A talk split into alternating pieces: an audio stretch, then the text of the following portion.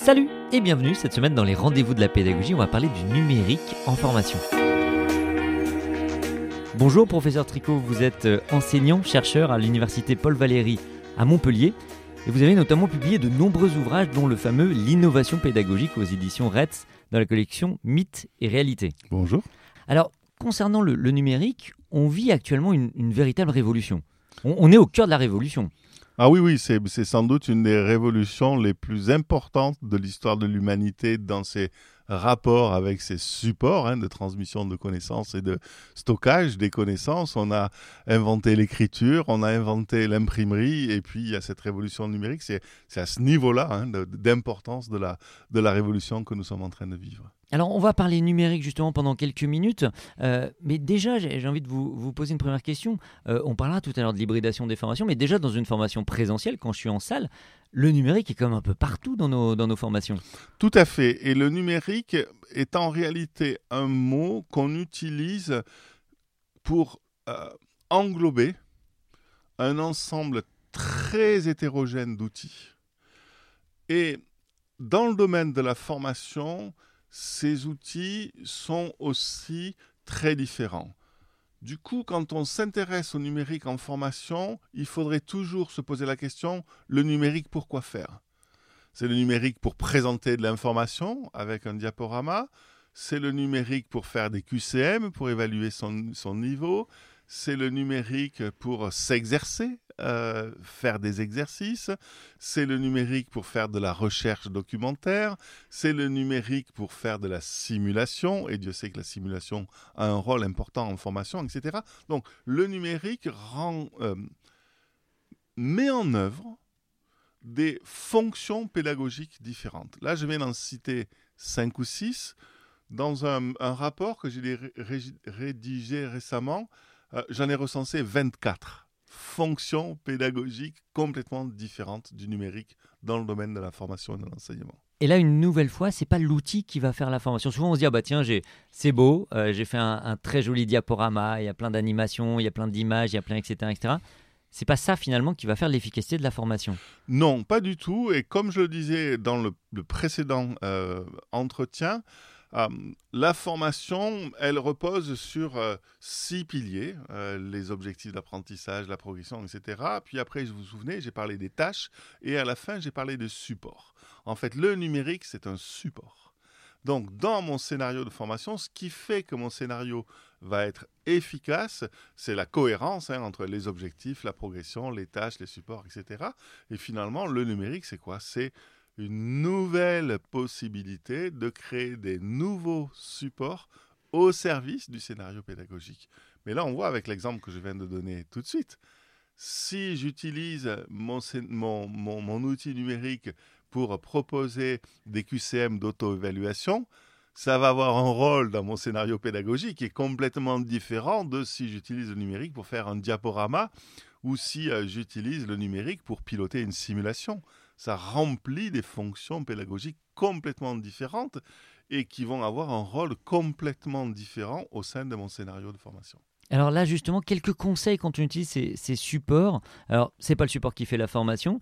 Euh, quand on utilise un, diaporama, par exemple, on, a souvent tendance à dire il faut pas trop le surcharger, etc. Ça, c'est prouvé, en tout cas, que les, supports qui sont clairs euh, vont être compréhensibles et utiles et efficaces pour les apprenants. Alors oui, là, il a vraiment énormément de travaux qui ont investigué cette question sur euh, la qualité des supports. Alors, bien entendu, tous les supports sont concernés. On peut répondre à la question qu'est-ce qu'un bon QCM euh, Qu'est-ce qu'un bon logiciel de simulation dans l'apprentissage des gestes premiers secours? On peut à chaque fois se poser la question de la qualité, et la qualité d'une présentation, d'un diaporama par exemple, a été l'objet d'énormément de, travaux qui montrent qu'effectivement, un diaporama, c'est d'abord complémentaire du discours oral. Donc, qu'est-ce qu'on met dans un diaporama? On met d'abord des images, des graphiques, c'est-à-dire des choses qui passent pas bien avec les mots on met quoi? On met les mots-clés, les idées essentielles. Mais on ne met pas des tartines de définition, de etc. Non, parce que la définition d'un diaporama, c'est un support complémentaire à un discours oral. Si je fais un diaporama qui est redondant avec mon discours oral, ben je vais complètement détériorer la qualité de la compréhension. Donc c'est vraiment en tout cas un outil qui va faciliter la, compréhension. ça va la faciliter si et seulement si c'est utilisé en complémentarité. C'est-à-dire, qu'est-ce qui passe pas bien avec les mots, les images, les graphiques, etc. Et qu'est-ce qui est important quand on enseigne et, qu'en, et en forme, c'est faire passer aux apprenants la différence entre l'essentiel et le détail. C'est à ça que servent les mots-clés, les grands titres dans le diaporama. Et il y a une dernière chose qu'on fait passer, c'est la hiérarchie, l'organisation entre les choses. Comment telle notion est articulée avec telle autre notion. Et ça, on peut le représenter dans un diaporama. Tout le reste, ça passe par l'oral. Et, alors, on va, terminer sur euh, le numérique dans les formations et notamment dans l'hybridation des formations. De plus en plus de formations sont, ont une partie distancielle euh, en amont, en aval.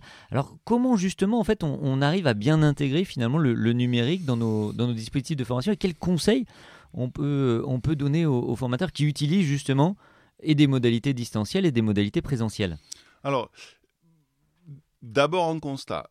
Toutes les recherches qui ont évaluer les formations hybrides montre que quand elle est bien conçue, une formation hybride est plus efficace qu'une formation tout à distance ou qu'une formation tout en présence. Donc ça c'est important, c'est-à-dire que si je suis des modules avant chez moi, c'est plus efficace que ce qui, si je viens en tout cas uniquement dans la salle de cours rencontrer les... C'est plus efficace les formations hybrides. Alors on ne sait pas bien pourquoi c'est plus efficace. Peut-être d'abord parce que nous, formateurs, on fait plus attention, on fait plus d'efforts quand on conçoit une formation hybride que quand on, par exemple, on conçoit une formation en présentiel. On va dire, bon, je vais leur donner quelques exercices à faire à la maison, mais on néglige la distance quand on, conçoit pour la présence et, réciproquement.